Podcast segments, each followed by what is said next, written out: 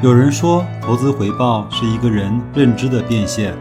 有人说，读书是接近伟大思想最方便的道路。我说，跟白老师一起畅游书海，慢慢变富。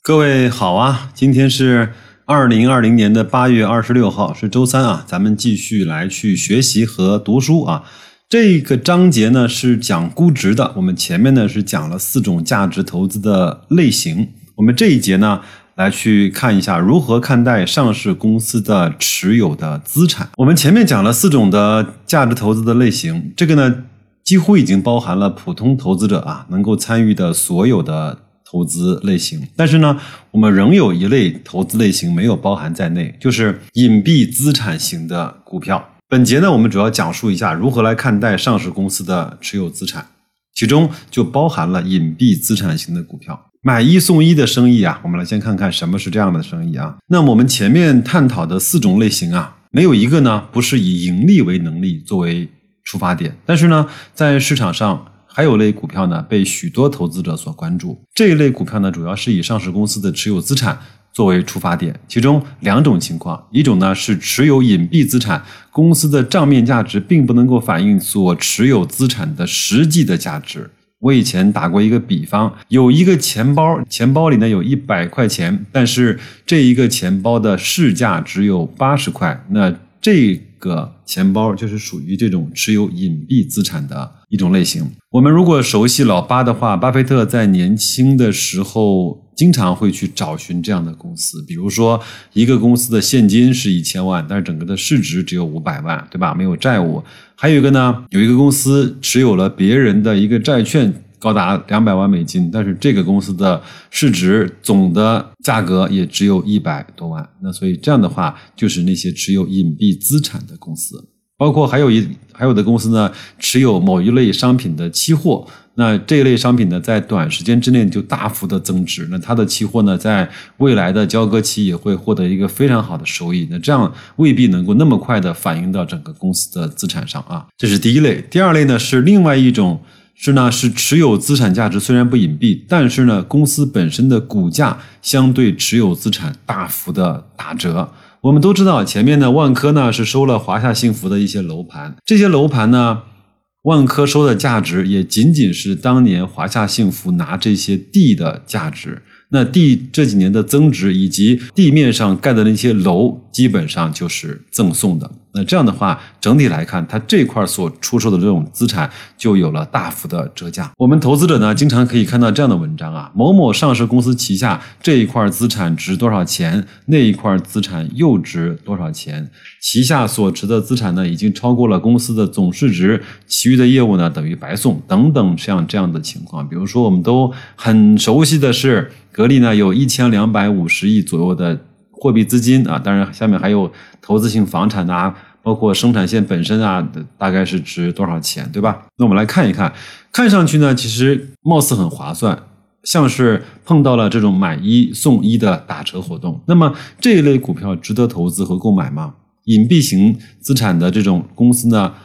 造成其资产隐蔽的原因呢，主要是由于许多资产在会计上按照成本计入以后呢，后期没有跟随公允价值或者是。重置成本来进行调整，这部分的资产发生了增值，却没有反映在会计的报表上。比如说，很多人、很多公司在两千年买了几套房，当时呢一共花了两千万，但是这两千万到了二零二零年，可能都已经值了两个亿或者是更多了，但是这部分价值还是按照当年的买入成本来计入了资产，是这个意思啊。那所以呢，这些资产呢，在经过很长时间之后呢，并没有计算增值，反而有一些还会去计提折旧，使得呢其账面价值与实际价格之间呢偏离程度更大。又比如一些隐蔽的资产没有进入企业的负债表，比如有一些无形资产无法计入会计报表，又如一一些资产或者是重置成本呢，已经已经作为成本呢流入表外等等这样的情况吧。可能成为隐蔽资产的有呢，耐久性固定资产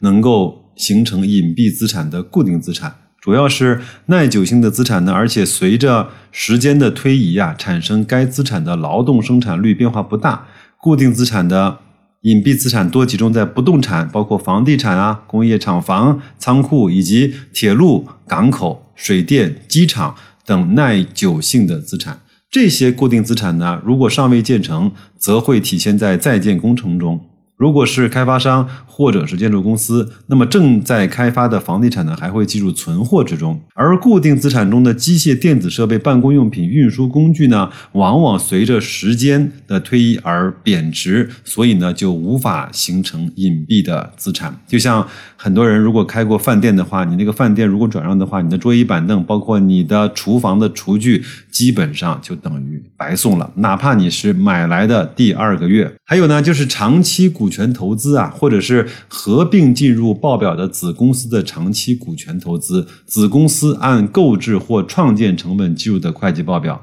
后期呢根据权益法或成本法进行了调整。但是呢，无论用哪种会计方法，都可能造成价值的一定的偏差。特别是所持有的资产是优质公司的时候，经过长期的发展，它的实际价值已经远远超过了账面的价值。好，那如果此类呢持有资产呢是上市公司的股权，那么交易的价值呢大于账面价值的现象就会更加的明显。无形资产呢，会计科目上的无形资产主要是指土地使用权和软件、专利等等吧。能够计入会计报表的无形资产需要满足两个条件：第一个是该资产的产生经济利益很可能会流入企业；第二个呢是该资产的成本能够可靠的计量。会计科目上的土地使用权呢，是可能升值而变为隐蔽资产的，这与固定资产中的房地产并无二异。实际上，房地产中的包含房产和地产，房产呢是地产上的附着物，真正升值的是地产，而并非是房产。这个我相信每个人都能够理解啊。企业呢，还有一些无形的资产是没有计入会计报表的，因为无法计量成本。最典型的就是品牌的溢价能力，平时花费在品牌上的销售费用，已经在各期啊被当做成本给开销掉了。除此之外呢，还有一些特许经营权啊，无法计入资产负债表，但它们的价值又真实是存在的。就像有的公司其实已经名存实亡了，但是呢，它有一张互联网金融的牌照。那无论这个公司再怎么亏损，那这张牌照现在来看至少是值二十个亿起的，对吧？重置成本啊，有时候企业为了获取业务呢，不可避免的去需要开支，这些开支呢作为成本已经被开销掉，不包含在资产负债表中。但是如果一个新的企业，要建立同样的业务规模，就必须要重新花费这些开支，就类似于说我们买了一个二手房，其实这个二手房是有一定的价值的，至少说你的水电啊、煤气啊这种隐蔽工程，它如果做得好的话，又没有怎么去破坏和使用，你完全是不用重做了嘛。但是你如果买一个毛坯房，就要重新把这些全部的要花钱把它给做起来。例如啊，一个互联网公司开拓客户啊，平均花了一个亿的营销成本。共开拓了一千万个客户，则单个客户的获取成本为十元。这一个亿呢，原本可能就是在资产负债表上是货币资金，但花出去了之后，作为成本已经流出了资产的负债表。那如果一家新的公司，互联网公司啊，要达到这种规模的话，就必须也要花掉一大笔的营销费用，才有可能能够建立出来一千万个客户。以前我记得有一个呃人写了一个文章啊，他说如何来去评估腾讯的价值。我们每个人都有微信，对不对？那如果我告诉你，老张，我给你十块钱，你以后就不要再用微信了，你认为这可能吗？根本不可能，你也肯定不会愿意，对吗？我给你一百块呢，我估计你也不会愿意。那给你多少钱，让你从今以后就不再用微信了？你愿意呢？可能是两千、五千，有的人可能给他一万块钱，甚至是五万块钱，他也未必离得开微信。那你想想看，把这些客户所有离开微信你所要支付的成本计算出来，那是不是就是一种计算腾讯公司的价值的方法呢？这个。观点其实很有意思，对吧？类似于这种重置成本呢，平时并不会引起人们的关注，通常在并购案的时候才会显现出价值。还记不记得 Facebook 花了一百九十亿美金买了美国的那个 WhatsApp？那个 WhatsApp WhatsApp 呢，只有几十个人的团队，居然要花了这么大的代价，就是因为它背后有重置成本，有客户的获取成本。我们朋友呢有做电商的，包括白老师自己所服务的公司也有电商的部门。那我们现在其实都知道，如果在天猫或者是京东获得一个新的客户到你店面来去购买，综合的成本大概是在三百块钱。那如果银联包括各个银行呢来去开发一个新的信用卡的客户，平均要花两百到三百的这种。代价，那所以这就是一个非常非常大的这种重置的费用。我们再来看啊，亏损。为什么说亏损也是一种隐蔽资产呢？因为亏损呢，往往在后一年度呢就可以抵扣一部分的企业所得税。这样的话呢，当企业经营好转的时候，一部分的利润就可以免交企业所得税。再来看看存货啊。除了前面说的房地产之外呢，一些企业的存货中还可能包包含贵金属啊、原油啊等等大宗的商品。如果这些商品在当时购置价格的时候呢是非常便宜的，就会形成隐蔽的这种资产。存货呢作为生产资料，通常满足日常的生产需求即可，存量较少。即使是形成隐蔽的资产影响也不大，但是很多房地产开发商他其实有很多的以前拿的地啊，这些地其实是非常非常的值钱的。越往后来看越是这样啊。只有对于周转率比较慢、存货呢在资产负债表中占的比较大的企业，这种类型的隐蔽资产才值得考虑，如房地产开发商、造船厂等等啊。隐蔽资产的价值呢？只要投资者掌握的信息足够多，完全可以找出隐蔽资产的市场价值。其中最容易的应该就是持有其他上市公司的股权。就像我们以前说雅戈尔公司，对吧？本身业务不咋地，但是呢，它持有了很多中信证券的股权。那它整个如果牛市来了之后，它自己的股票会涨，那它持有的大量的中信证券的。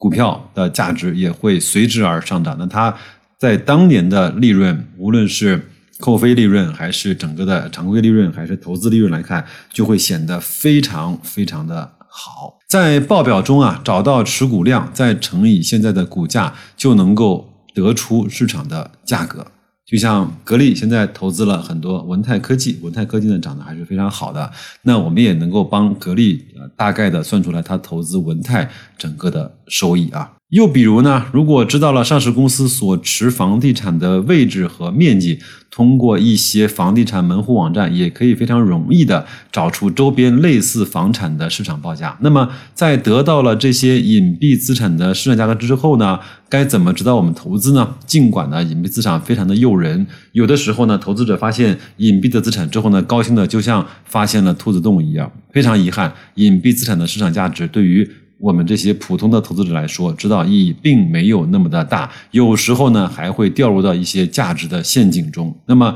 我们会主要掉入哪些的价值陷阱呢？我们下一期同一时间再来跟各位分享。那好吧，继续祝各位在本周投资愉快，生活顺利，再见。